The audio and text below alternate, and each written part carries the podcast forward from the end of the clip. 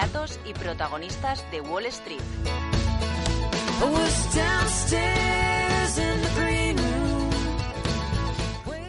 Bueno, pues parece que seguimos de fin de semana porque yo como si tuviera una webcam he visto a, Gisela Turasini, cofundadora y CEO de Black Bear, bailando esta canción. Gisela, buenos días. Muy buenos días, Ana, ¿qué tal? Encantada de verte al otro lado, ¿no? más o menos te imagino bailando esta canción. La que me encanta porque transmite mucha energía y es lo que necesitamos cuando nos despertamos, ¿no?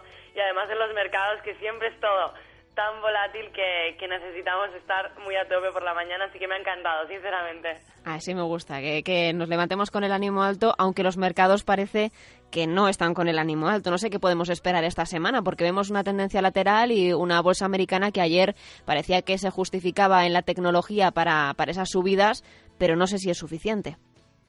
Bueno, la verdad es que estoy encantada de, de, estrenarme en esta sección, ¿no? Y sobre todo hablar de Wall Street, que es lo que nosotros, la verdad es que más seguimos. Y a nivel de esta semana, pues estamos ante una semana pues muy cargada de datos, ¿no? Este miércoles tenemos el discurso de Janet Yellen, ¿no? Que es la presidenta de la Fed, y las minutas de la FOMC. Y el jueves eh, tenemos eh, el importante dato de viviendas. Es importante a nivel de datos esta semana, vamos a ver cómo se desarrolla la misma, ¿no? Pero esperaremos una semana extraordinariamente volátil, así que en la que creemos que el SP atacará de manera definitiva los máximos de la tendencia, por lo que intuimos ciertas complicaciones. Veremos si el mercado está preparado para ello o si bien tenemos una corrección tras no superar niveles. No está claro que consolidar el SP por encima de 1880 es una señal inequívoca de que los artistas pues quieren más de momento, ¿no? Los alcistas quieren más y los bajistas en algunos sectores también están eh, enseñando las orejas. Así que no sé si acabaremos eh, consolidando o las bolsas americanas eh, empezarán a desinflar. Bueno, las bolsas americanas en este, bueno, ahora mismo cotizan claramente en una fase peligrosa, ¿no? De distribución.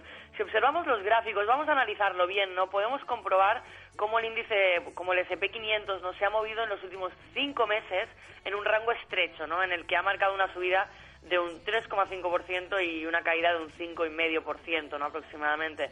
Ahora estaríamos en la parte alta, como vemos en el gráfico, ¿no? pero de un rango que apenas nos da rentabilidad.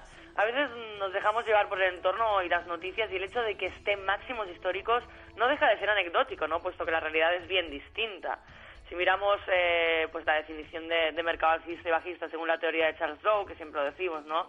y lo trasladamos a una amplitud de mercado superior a la que él nos enseñó, pues podemos comprobar como el Russell 2000, el índice ¿no? que representa pues el conjunto de las small caps, está de lleno en un patrón técnico de cambio de tendencia.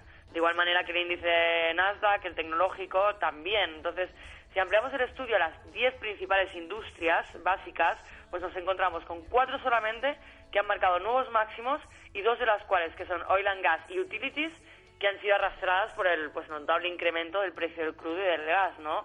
Provocado pues en parte por la situación geopolítica entre Rusia y Ucrania. Aparte de la no confirmación de, máximos en algunas de las principales industrias, ¿no?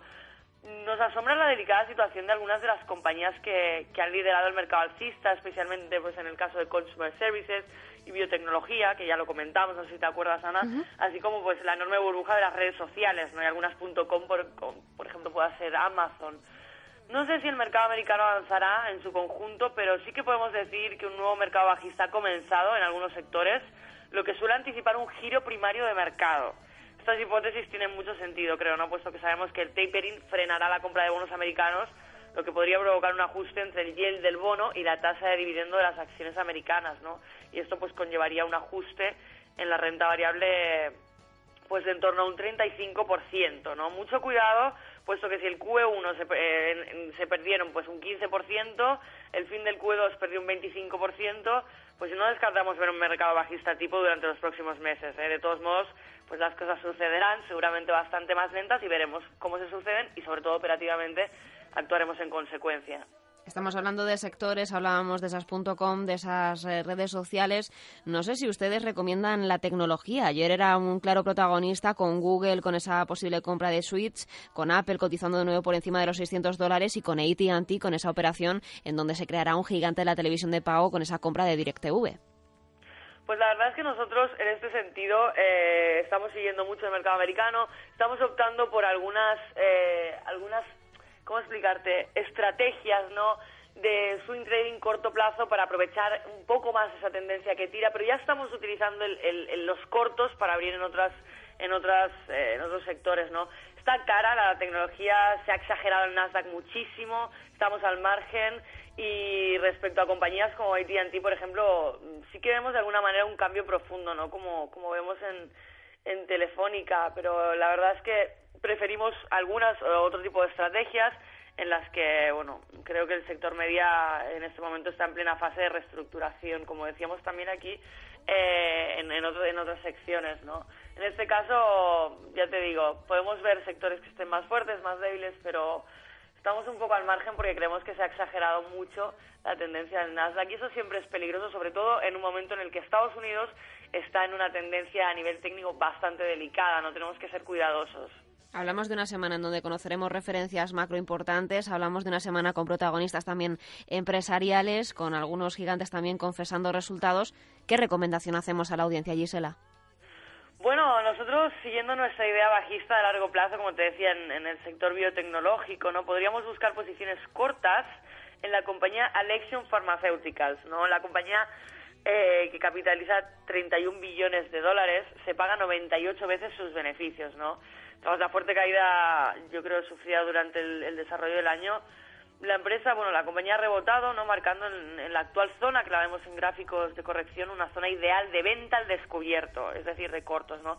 En este sentido buscaríamos cortos en torno a los 160 dólares, pondríamos un stop loss en 170 dólares. Y como decía antes, no tenemos que tener mucho cuidado, el mercado americano está eh, en, una fase complicada, en una fase en la que tenemos que ser muy exigentes con nuestro trading y sobre todo muy cuidadosos operativamente y aprovechando sin duda la, la oportunidad de giro que nos está dando. Pues vamos a estar muy pendientes de todas esas referencias, vamos a estar pendientes de esos sectores más fuertes y más débiles y de esas recomendaciones que nos vayáis haciendo desde Black Bear eh, cada semana aprovechando en ese, esa nueva incursión que hacéis en el mercado americano en Onda Inversión. Así que Gisela, muchísimas gracias. No sé si te lo he dicho, pero este es nuestro programa 100. Así que lo estrenamos con nueva sección contigo en mercado americano y no hay mejor forma de hacerlo que con una buena canción como la que te he puesto. Pues muy enhorabuena, la verdad es que os lo merecéis y muchas gracias Ana. Estaremos aquí todos los martes y también analizando Latinoamérica con, con mi compañero Mar Rivel los miércoles. Perfecto Gisela, pues muchas gracias y que tengáis buena semana. Igualmente, un abrazo.